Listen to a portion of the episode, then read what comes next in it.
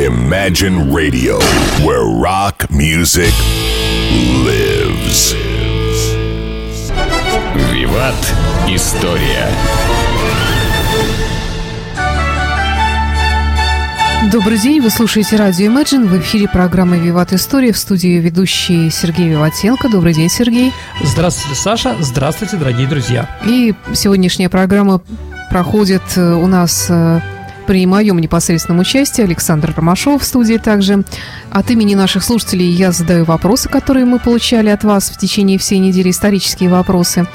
Но Сергей на них отвечает. Но я предлагаю Ну, вначале... да, ответить. А, Но вначале я все-таки предлагаю объявить победителя нашей исторической викторины Мгм. за прошлую неделю. У нас был вопрос про Курултай. А, У нас в прошлой передаче, дорогие друзья, напоминаю, была про татаро-монгольская ига.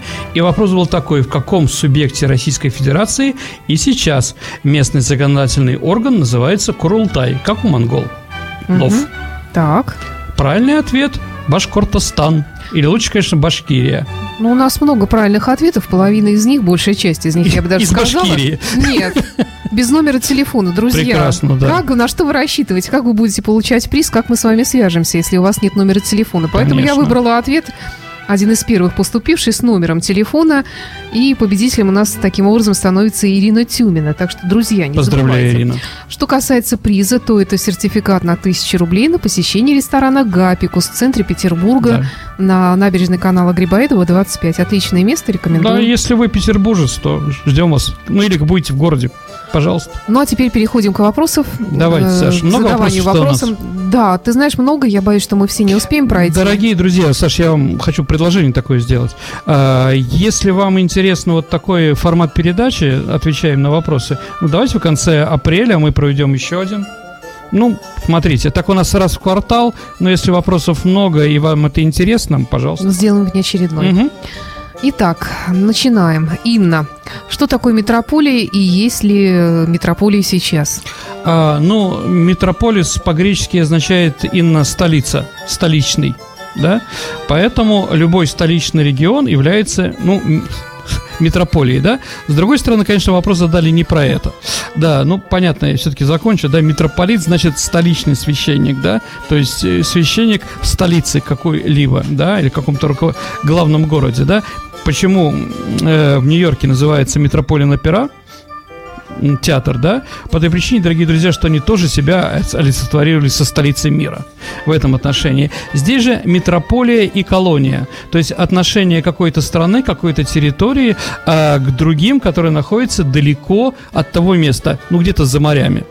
А, ну да, сейчас еще остались у нас как бы а, остатки, остатки колониализма, то, наверное, конечно, можем сказать, что для жителей Новой Каледонии и Таити метрополией является Франция или Реуньон. Да?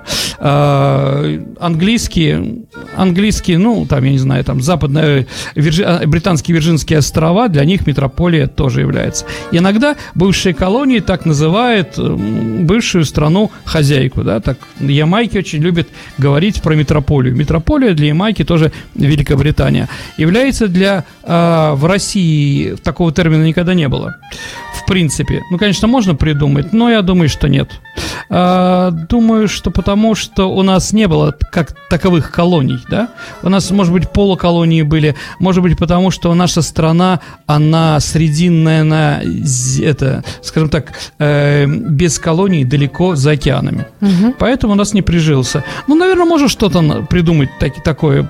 Пере- переедут наши э, люди через какие-то поколения на космические другие планеты, да, и тоже будут называть Землю метрополией. А, понятно. Мгм.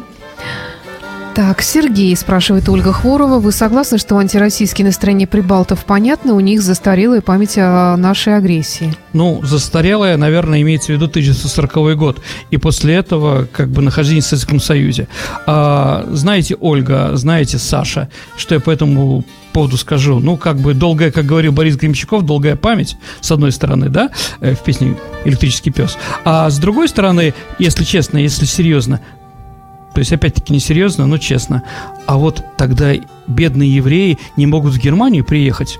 Вы представляете, какая у евреев должна быть память про немцев? Они как бы, да, понимаете, да? Но почему-то евреи нормально живут в Германии. Их там принимают с почестями. Да, теперь. определенно нормально, да. Поэтому, например, у них нету. Они перешли через это и строят нормальные отношения. Но вот таким странам, да, э, скажем так, с маленькой своей историей, там, достаточно маленькие и прочее, да, только начинающиеся, конечно, они пытаются строить свою жизнь, свое будущее на прошлом. Но я думаю, это скоро это тоже отомрет. Отболеют. Будем надеяться. Мгм. Э, Виктор Клименц спрашивает, столкнулся в книге о Московском царстве с терминами взяток, посулы, почести. В чем разница? А, ну, попытаюсь объяснить. Я, я так это считаю, да? Дорогие друзья, взятки бывают разные. Брали тогда всегда. Так вот, почести – это взятки, которые дают человеку за его должность. Ну, типа гражданин-начальник, да, вот за это, да? А, а посулы – это когда человек, получая взятку... Да, ну, и он что-то делает, да? А посулы – это взятка должностному лицу, и чтобы он изменил, например, бюджет, какой-то переступил через закон, потому что это незаконно, да? То есть, еще раз, а почести, в принципе, взятки, которые, от которых не страдает население или народ какой-то, да? А вот посулы – это взятки, от которых должны кто-то страдать. Ну, вот такая вот разница. Так, следующий вопрос от Романа. Давно обещали рассказать о Гиммлере и его оккультизме, но все никак не э, срастается. Особенно интересно послушать о могилах эсэсовцев в Крыму, у которых во лбу черепа были драгоценные А камни. во лбу Думаю, звезда горит. вышла бы очень интересная программа. Мгм. Она вышла скажешь? замуж э, за индуса, у нее теперь дочка и точка, да, как пела, поет Натали, да? А, дорогие друзья, Кто? это не формат, я понимаю, да? Жена Пушкина, Гончарова. Ой, Ладно, это шутка была. Не позорься Не-не-не. перед нашими слушателями Не-не-не, я не слушаю это, да, я как бы... Ты что себе цитируешь российскую эстраду? Я вхож в город Дзержинск, откуда эта женщина. Ладно, давайте как бы, да, Такие подробности биографии знаешь. определенно. Саша, я, много чего знаю, кто это. Это, слава богу. А, итак, дорогие друзья, ну, во-первых, я, если честно, ничего не слышал про то, что в черепе у эсэсовцев в Крыму есть драгоценные камни. Правда, не слышал. А, поэтому давайте так, я, скажем так, я обещал провести эту передачу, но пока сказать, что я готов ее провести, я не могу. Но пусть, как говорил Зощенко, говорит, знаете, говорит, я бросаю в голову идею, и она как э, в, в духовке печется. Вот допечется потом сама, самостоятельно, да? Созреет. Созреет, да. Вот я еще не созрел, да, под эту передачу, э, для этой передачи, но я ее сделаю. Олег Макаров спрашивает, как русские аристократы воспитывали своих детей, сыновей и дочерей? Ну, по-разному, В дорогие друзья. школах? Что Нет, это за нет, школы нет. у нас были В основном, конечно, это были, э, скажем так, домашнее обучение определенное. Э, притом, если мы говорим, наверное, про мужч- э, мальчика-аристократа, да, то, э, наверное, в первую очередь своего сына, отца видел редко. По той причине, что если он офицер и прочее, то в, какой-то, в каком-то возрасте он его уже передает или в кадетский корпус, или в юношеское училище, а с другой стороны он тоже где-то воюет и прочее. А, скажем так, всегда родители для аристократов были очень на, высок, на высоте, понимаете, да? Например, никогда ни один мужчина, никогда в халате в халате не вышел познакомиться, поздороваться со своим сыном. Это Так было же, как и матушка. Ну, матушка, да, понятно, да? Тут э, по-разному, да? То есть всегда э, для детей отец и мать были символами непререка- непререкаемого авторитета. Ну, приглашали из-за рубежа, ну, какие-то мод, э, модные вещи были, там, обучали что-то модному, а так, конечно, там, языка три, наверное, он должен был знать. А, ну, и потом, когда появляются высшие учебные заведения, а дворяне туда у нас не очень хотели поступать. Ведь, вот, например, только в 1807 году в, в Дербском университете, это Юрий Тарту, да, в Эстонии, это наш университет, появился такой профессор по фамилии Глинка. Ну, видимо, какой-то из той семьи, понимаете, декабриста-композиторской, да? Так вот, это был первый русский дворянин, который стал профессором. То есть, скажем так, аристократия в высшее учебное заведение тогда не стремилась. Первое высшее учебное заведение, куда предлагалось идти аристократам, это был лицей Пуш- Царскосельский. Понимаете, да? Потому что э, у Александра Первого была идея двум своим младшим сыновьям, у них разница была около 19-18 лет, э, Михаилу и Николаю, Николаю и Михаилу, да, им предлагалось обучаться в высшем учебном заведении в этом лицее, а лицей был вуз, да, и вместе с ними должны были учиться его погодки аристократы. Поэтому их набрали, но потом Александр решил не смешивать свою семью с аристократами. Поэтому Николай и Михаил обучались отдельно. Но вот первое появилось, конечно, да, Пушкин, князь Горчаков – а вот таких другие. Э, учебных заведений, как Оксфорд, э, еще и тому подобные, вот э, со своими традициями. Здесь тоже сложно. Ну, понимаете, мы не очень старая страна, да. Конечно, угу. мы старше, чем Соединенные Штаты Америки. Угу. Но вот, скажем так, вот университетское в образовательном плане, наверное, мы как бы одинаковые на одном уровне. Нет, у нас нет еще традиций, таких как в Англии, в этом отношении. Сейчас тоже нет. Я как бы преподаю в высшем учебном заведении и не могу сказать, что это какая-то закрытая организация, да, угу. или студенческая, или преподавательская, у которой свой устав, свои принципы и прочее. Когда я веду экскурсии по Америке, я вот мы едем через э, господи, Принстон, Принстонский университет. И я там рассказываю, да, вот у них есть традиции, какие-то появляются там. Я говорю, сейчас, конечно, в Кембридже, Оксфорде их еще больше. Но там традиции начались после того, как туда стали направляться дети королей. Да, mm-hmm. вот это был конец 18-го, начало 19 века. До этого туда тоже аристократия сильно не стремилась. То есть, да, но там уже есть такая традиция. У нас пока ее нет. У нас нет высших учебных заведений, где такие традиции могут организоваться. Вы скажете, юридический факультет Большого университета? Нет. Знаю изнутри, скажу нет. Не может там ничего, там это, скажем так, там вряд ли что-то взрастет именно такое.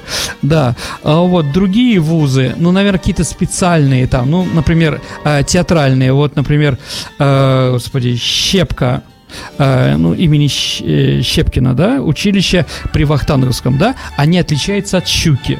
Да, вот у них есть разница преподавания, общение студент, э, студент-преподаватель, да, мастер, актер и прочее. Вот там вот есть разницы какие-то, у них есть какие-то традиции. У нас традиций нет. В некоторых советских военных училищей традиции тоже начинались. Ну, например, если говорить про Санкт-Петербург, то, наверное, вот в училище имени Дзержинского, это сейчас военно-морской университет называется, объединенный, я не знаю, какие традиции взяли, да, они как бы пастой Гои натирали причины причинные места лошади Петра Первого. Вот главная традиция, да? Я не знаю, там в Амфрунском э, училище имени Фрунзе, да, там они одевали на Крузенштерна, который он стоит, знаете, да, да. на набережной, одевали тельняшку ему там. Или в Гореловском училище э, замполитов ПВО, ну, сейчас его, по-моему, нет уже никакой. Надо у Дмитрия Попова спросить, да, он как бы специалист по ракетам. А вот, там стоял такой, я туда просто поступал, а, так вот, там стоял памятник такой, золотой курсант, курсанты в золотнянке такой, ну как у нас красят э, э могилы раки там серебрянкой и золотнянка, вот золотом он был покрашен, в одной руке у него была ракета, а в другой книга, ну да, а, да, и у них была традиция, выпускной, э, выпускной курс чистил этому золотому мальчику, значит, сапоги черной ваксой. Он был золотой с черной ваксой. Ну вот, но после того, как Советский Союз э, распался, то, что сейчас с военным училищем происходит, там нет еще традиций. Ну, неплохо, чтобы были бы такие традиции и с высшим учебным заведением. Пока нет. Так, напоминаю, что у нас программа «Виват История» в эфире. Сегодня мы отвечаем на вопросы слушателей. Вернее, Сергей отвечает, я задаю. Э, Кирилл, почему в России не любили жену последнего императора Александру? Что она сделала не так? Слушайте, я, у меня есть такая идея сделать передачу про жен импера, императриц. Но я все-таки скажу какие-то пару слов, да, про Александру Федоровну. Вот две сестры, Александра Федоровна и Елизавета, да, э, родные, обе немки из Гессен-Дармштадта, да, но одна полностью растворилась в русском народе ну, как Екатерина II, например, да, Елизавета, uh-huh. стала русской святой, да, а, вот, а вторая как бы все время надменно смотрела на всех сверху вниз. А, знаете, да, разные первые леди есть в, в Америке. У нас, я, а, значит, э, и вот Хиллари Клинтон всегда, а, скажем так, смотрела на всех сверху вниз. И продолжает. Поэтому, как бы, да. А есть другие, там, например, э, Барбара Буш, ну, старшего, жена, э, жена старшего Буша и мать младшего Буша, да, вот она вот, извините, такая, такая, я не знаю, там, ну, своя, что ли. Да. Извини, сейчас скажу тоже. Ну, как вот на эстраде Алла Пугачева и пытается также позиционировать себя Аллегрова. Остальные тоже пытаются, ну, не, не, не получается, они свои в доску. Еще раз, Саша, я много, я как бы не люблю все это, но я как бы понимаю такую ситуацию, да? Александра Федоровна была надменная. Она плохо говорила по-русски с акцентом, очень презрительно относилась к русским аристократическим родам, ну, по-немецки.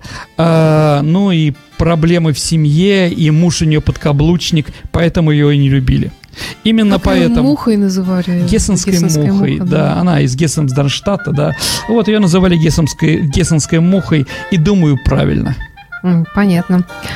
Александр спрашивает, после встречи русского патриарха с римским папой возник вопрос, а когда и почему началось разделение церкви на православную и католическую? Ну, дорогие, глобальный вопрос. Ну, на самом деле, ну, достаточно простой. А разделение церквей началось, когда разделилась Римская империя на две. На Западную и Восточную Римскую империю. Со столицами в Риме и в Константинополе. Понятно, что император Константинопольский хотел иметь патриарха у себя и чтобы его патриарх руководил христианством. Понятно, что те, кто были на Западе, там Карл Великий и прочее, хотели, чтобы римский папа был самым главным э, в русском православии ну, извините, русском, угу. в христианстве, да. да. А, и, скажем так, вот это вот э, плохое взаимоотношение друг с другом, да, все время скандалы и прочее привели к 1054 году к расколу церквей. Кстати, Саша, э, граница вот э, на раздел Восточной и Западной Римской империи, они практически были посередине. Например, они разделили нынешнюю Югославию на две части. И вот как раз по этой границе единый народ, единый народ распался на два сначала, на сербов и хорватов – Язык у них один, но теперь хорваты католики, а сербы православные и друг друга ненавидят. Понимаете, да? Вот просто взяли и разделили посередине. Где-то вот граница сейчас идет по границе Сербии и Хорватии, а потом Очень через... интересно, я не знал через, через Боснию, да. Вот это вот началось у них взаимоотношения такие плохие, да? Угу. Конечно, они сейчас там говорят, что сербы это не славяне. Ну, там, я был на экскурсии в Дубровнике, да, и наслушался много интересного. Сербы не славяне, они произошли от турок и цыган, там, ну, какую-то такую ерунду, понимаете? несут там, или от, от албанцев и цыган, ну, кого как угодно оскорбляют, да, сербы тоже за, в карман не лезут, да, и поэтому та катастрофа, которая была во время Второй мировой войны, я даже не говорю про 90-е годы, в 90-е годы это были цветочки, когда хорваты резали сербов в громадном количестве, даже у них были специальные ножи, которые называли сербосеки. Да.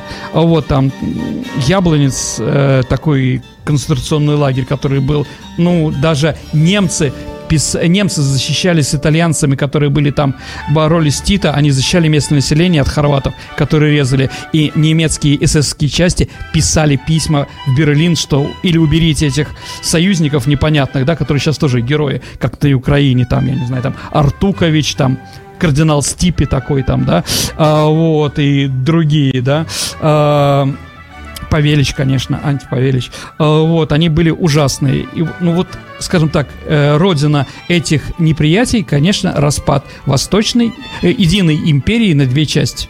Ну, сейчас у нас практически тоже что-то такое происходит, когда единый народ раскалывается и друг друга теперь ненавидит. Ну, я надеюсь, что это, конечно, пройдет когда-нибудь. Вот. А третий народ, Саша, да, который там, это пришли турки, и половина сербов и хорватов стали мусульмане.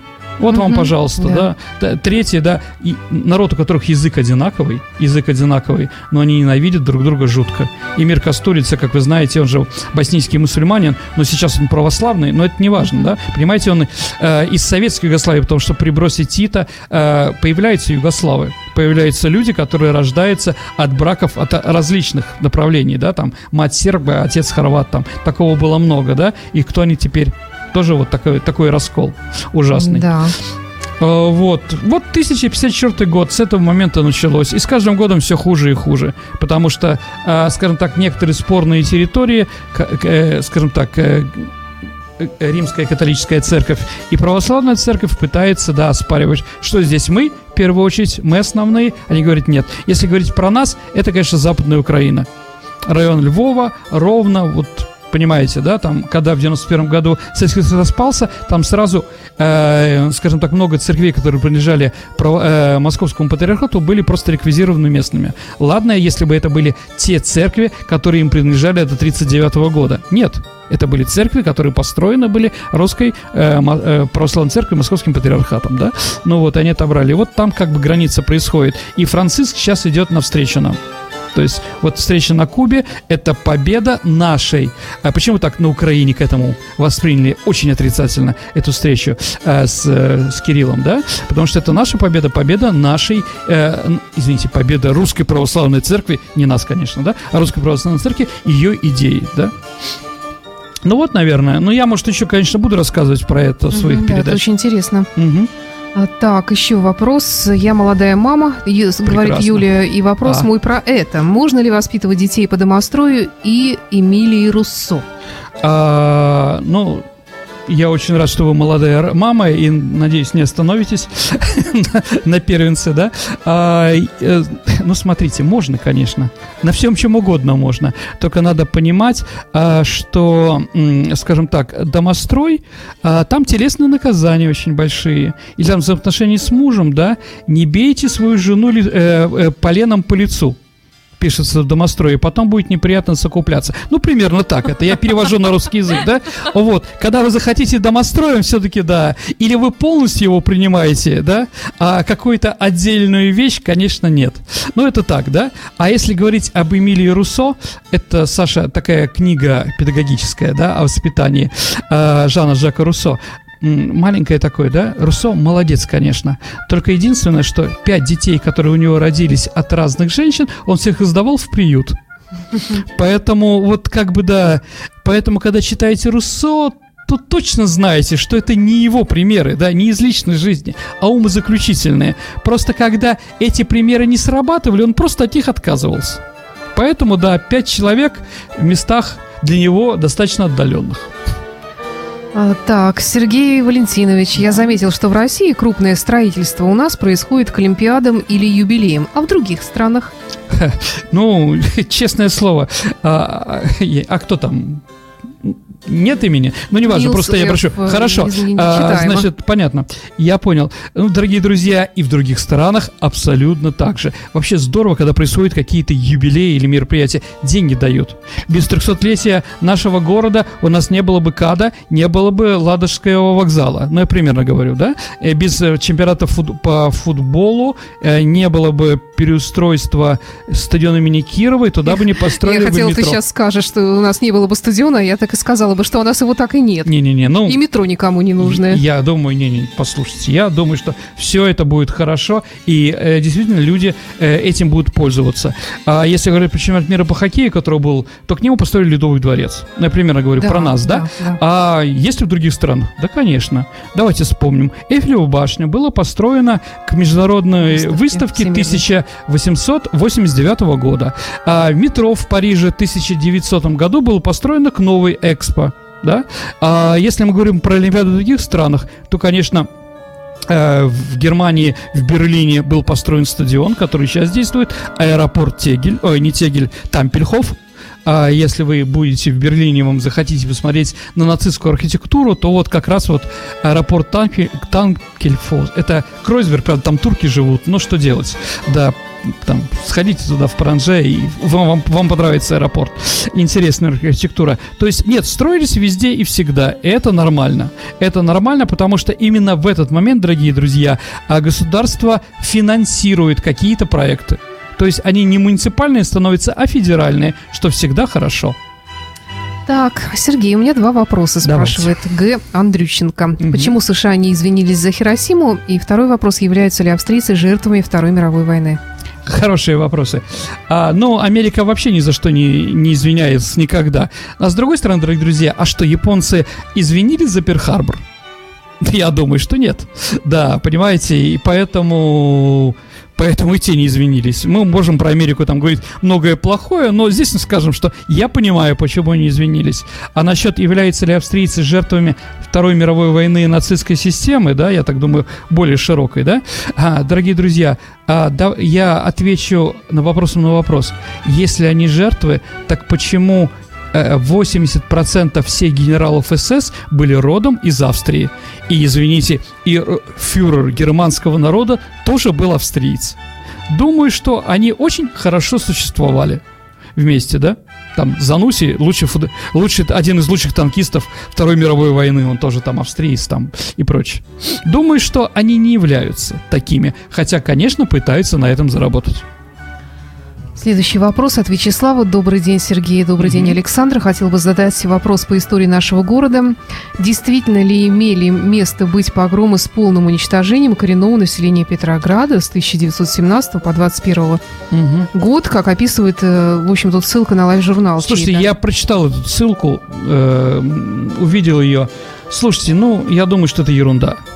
Это ерунда. Первый раз так таком слышу. Ну, погромы имеется не еврейские, а погромы просто жителей города, что пришел гегемон, пришел Шариков, и как бы всех начали резать там. Про какие-то фальшивых полков. Э, то есть, и не просто там э, как бы убивали, а их еще паспорта брали. И у нас появилось 300 как бы гопников, которые стали профессорами да, на их место. Ну, я думаю, что вряд ли, придя в университет или где-то еще, да, этот гопник хотя бы слово произнес, было понятно, что он является, да, Шариковым, а не профессором Преображенским. А, нет, я думаю, что такого не было. Конечно, репрессии были. Там правильно говорится, что население Петрограда в это, во время гражданской войны революции сокращалось. Понятно, сокращалось. Есть нечего было. И все бежали в какие-то сытые места. А, гарнизон сократился, он был 100 тысяч человек.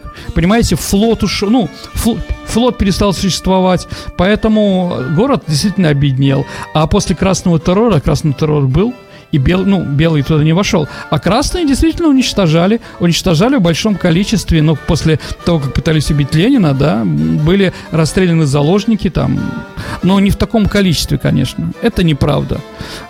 Поэтому я думаю, что это не, э, не соответствует действительности. Да, действительно, кого-то убивали, и, конечно, какая-нибудь уголовная э, мразь пыталась уничтожить и э, обворовать и разграбить людей, это естественно при любой власти.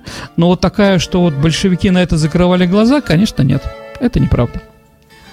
А, Георгий, здравствуйте, спасибо за столь интересную передачу. Вопрос. Три самых выдающихся в хорошем смысле президента США и три величайших деяния каждого из них. О, слушайте, вот я так подумал про это. Ну, наверное, давайте я не, скажем так, не буду сильно, э, скажем так, банален, да. Э, ну, наверное, это Джордж Вашингтон, основатель государства, вот его деяние. Второй Джефферсон, человек, который разработал, ну, Конституцию Соединенных Штатов Америки и направление это. А третий, вот это уже не банально, по мнению, это Джон Фиджеральд Кеннеди. Почему? А вот как раз из-за того, что он не, не совершил, из-за этого он великий, да? Он не совершил ядерной или третьей мировой войны. То есть он нашел в себе силы, может быть, из-за этого был убит – да, в конце концов нашел себе моральные вещи отказаться от ужасов войны из-за Кубы. Вот, наверное, я ответил. Григорий Климович, чем императорские mm-hmm. награды отличаются от царских? Ну, на самом деле, да, тут все достаточно просто. Э, Петр Первый, Петр Первый, да, у нас награды появляются при Петре Первом. И первые награды – это орден Андрея Первозванного и Святой Екатерины. Они были учреждены до 1721 года, когда русский царь Петр стал императором. Поэтому царские награды, дорогие друзья, это те ордена и медали, которые были введены до 1721 года. Их два ордена, ну и медали там «Небывалое бывает», там «За Полтаву», «За Орешек», ну и за другие такие вещи. А все остальные императорские. Так, Ника спрашивает, mm-hmm. расскажите, кто такие латышские стрелки? Заранее спасибо. Ну, Ника, это вооруженные люди латышской национальности. Если уж говорить так вот, да, у нас есть улица латышских стрелков. И я думал, что это такой нонсенс, только у нас такая есть. Оказывается, а, в Иркутске есть жуткая улица с жутким названием Красных Мадьяр. Да, вот. Но это оттуда. Это, скажем так, национальное воинское подразделение, которое формировалось во время Первой мировой войны из определенной нации, да, э, для того, чтобы они воевали, ну, за Российскую империю.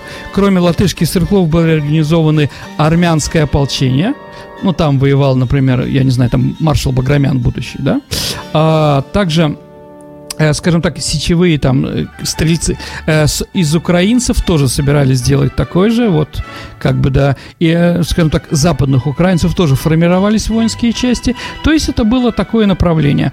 И вот латыши, у которых была очень сильная анти-немецкая, они в то время были не антирусской традиции, а анти, скажем так, немецкой, поэтому они очень активно воевали против немцев, а потом перешли в революцию.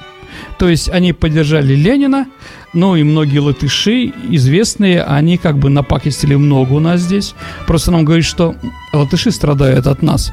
Извините, а Петерс, второй человек после Дзержинского, ВЧК, там кровавый просто человек, который сказал, Данишевский, руководитель латышских стрелков, который уничтожил восстание левых эсеров, тоже очень жестоко, 6 июня 18 года. Я не знаю, там Женя Женя Егорова, знаете, есть такая есть улица, да, Женя Егорова. На самом деле у нее какая-то жуткая латышская фамилия и прочее. Там Берзань, руководитель, э, один из руководителей нашей разведки, один из человек, людей, которые, да, организовывали революцию в Германии в 27 году восстания, тоже был латышом.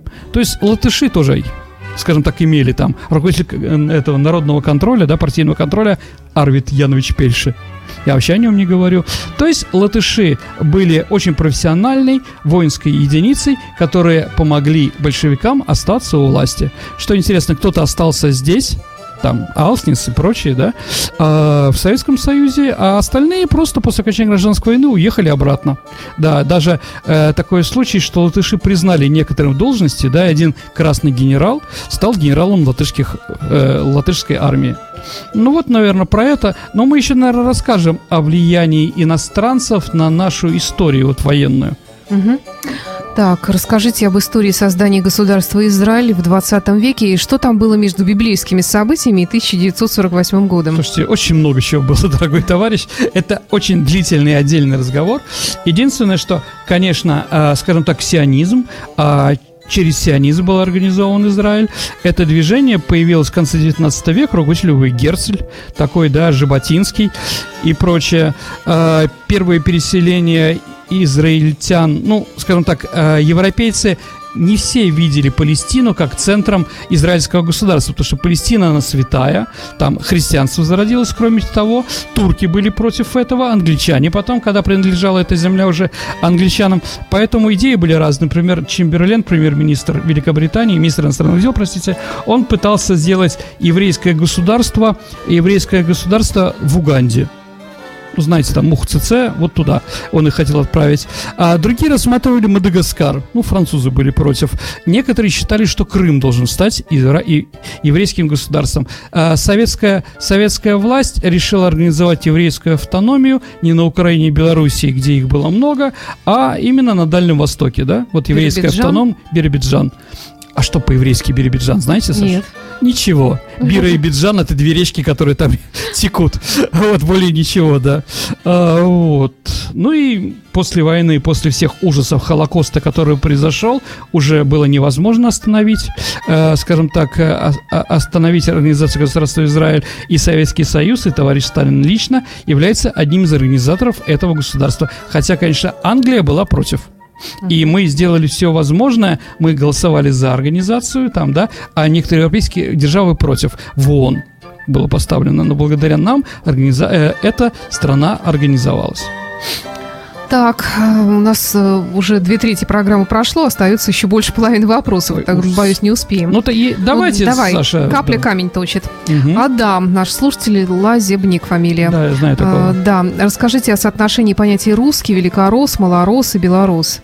А, русский, это, скажем так, сложилось название а, ну, в последнее время. Вообще, конечно, в Российской империи, еще раз, национального вопроса так, как такового не было. В, пар, в паспортах не писали национальность. Но вот как бы считалось, что русский народ делится на три части. Три составные. На великороссы, малороссы и белороссы. Но, э, скажем так, дорогие друзья, вообще, когда появились Малороссия и Великороссия, мы читаем у некоторых греческих авторов, э, ну, где-то 4-5 века нашей эры, да, византийских уже, там они говорят о микро, э, микро и макро России какой-то. То есть, вполне возможно, в то время уже такие названия какие-то были. Беларуси никогда не было. Вообще, район Беларуси это не вся Беларусь, а только вокруг Минска, потому что да, да. Э, Бело, э, Брест это Червоная Русь, э, там еще Черная Русь была. То есть много разных. Новороссия это тоже отдельная строка, да, появления новых территорий, да, нов присоединенных, да, и которые были ос осваивались, да, Новороссия. Новороссийск же ведь, Саша, это сейчас город в Краснодарском крае, да, а до этого Новороссийск был городом Днепропетровском. То есть столица Новороссии был Днепропетровск. И вот так э, город Новороссийск, он назывался при, при Павле конечно, он основывался как Екатеринодар, да, э, Екатеринослав, извините, дорогие друзья, никого не хочу обидеть. А при Павле он получил название Новороссия. И Новороссийский университет – это Одесский университет, если мы говорим, да, то есть там слово... Как там... все запутано.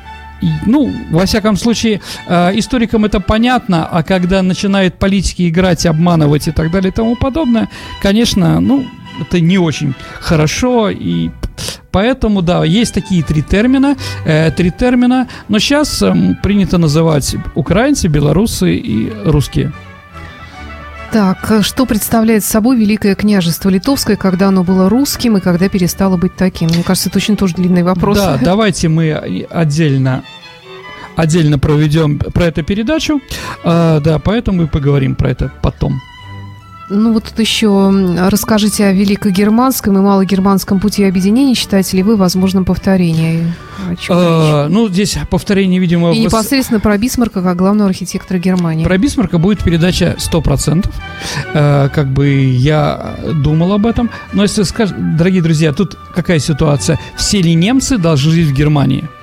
Понимаете, да? Всегда стал вопрос объединить всех германцев, да, всех немцев в единое государство. В 19 веке еще существовало, ну, штук 20 государств различных. Вообще Германия распалась а, по Вестфальскому договору, то есть не распалась, а был договор, что теперь в Германии там, там 64 или 70 различных государств и независимых городов и так далее и тому подобное. И Австрия и Франция, два государства, они делали все возможное, ну и поляки в том числе, э, делали все возможное, чтобы немцы не объединились. Потому что немцы были опасны и для австрийцев, и для э, австрийской, ну, да, Австрийской империи и для Фран... Франц... королевства Франции. Вот. Хотя австрийцы тоже считаются немцами. Э, во всяком случае, Гитлер так считал. Ну, наверное, все-таки они немцы хотя там католики, разница была. И понятно, что всегда было, скажем так, движение внутри страны для объединения. Особенно сильно стало во время э, наполеонских войн вот, э, скажем так, прусский ополченец Саша был одет в форму э, черного цвета с красными обшлагами и желтыми пуговицами. Саша, вам ничего не поминает это? Это нынешний немецкий флаг германский. Mm-hmm. Он взят с формой немецкого прусского ополченца.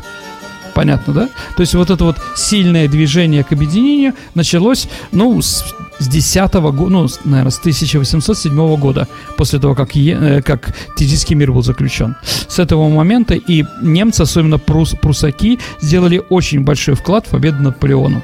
Это Блюхер, не наш Василий, а настоящий фельдмаршал, разбил Наполеона в битве при Ватерлоу вместе с Веллингтоном, да. И вот это движение было. А, тут вопрос такой, вокруг чего объединяться, да.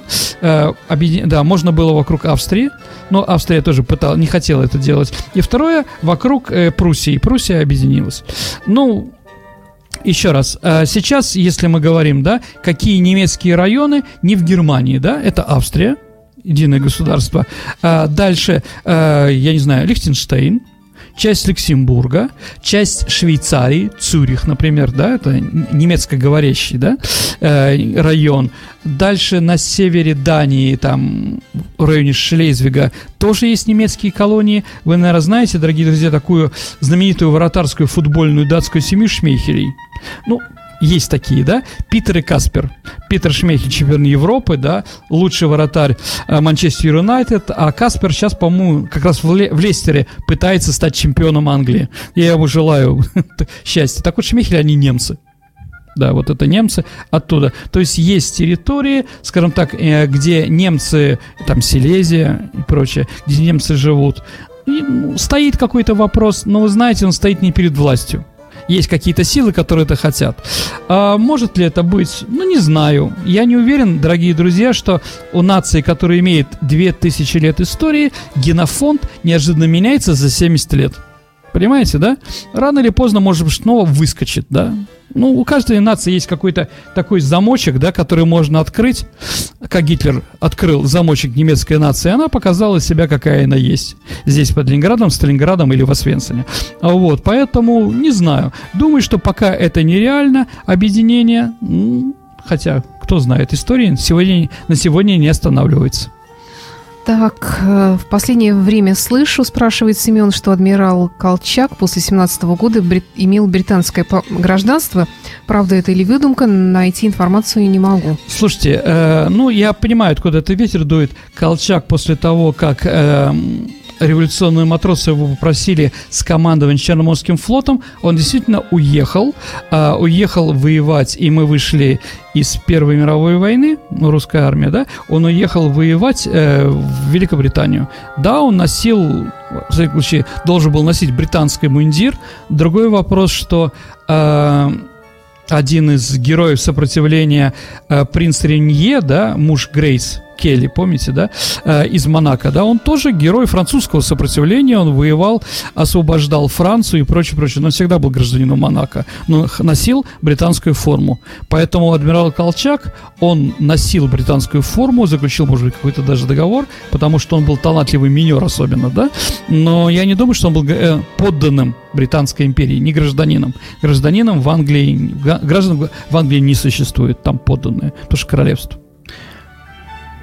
Никита спрашивает, правда ли, что план ГЛРО был задуман еще в Российской империи, и это не идея Ленина и его команды?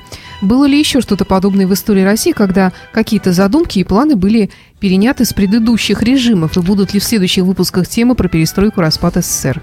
Не хочу делать про перестройку. Хорошо. Тяжело это. Да? Тяжело.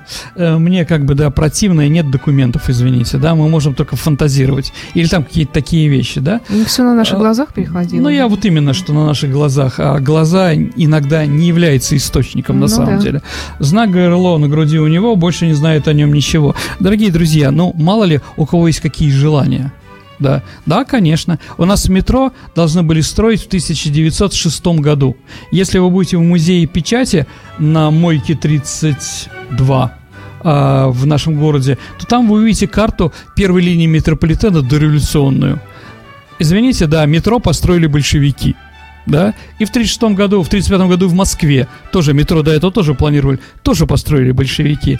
И гидроэлектростанции, может быть, правлением, э, может быть, этот самый, как его, господи, Графтио, он тоже все это разрабатывал до революции, но не слушали его.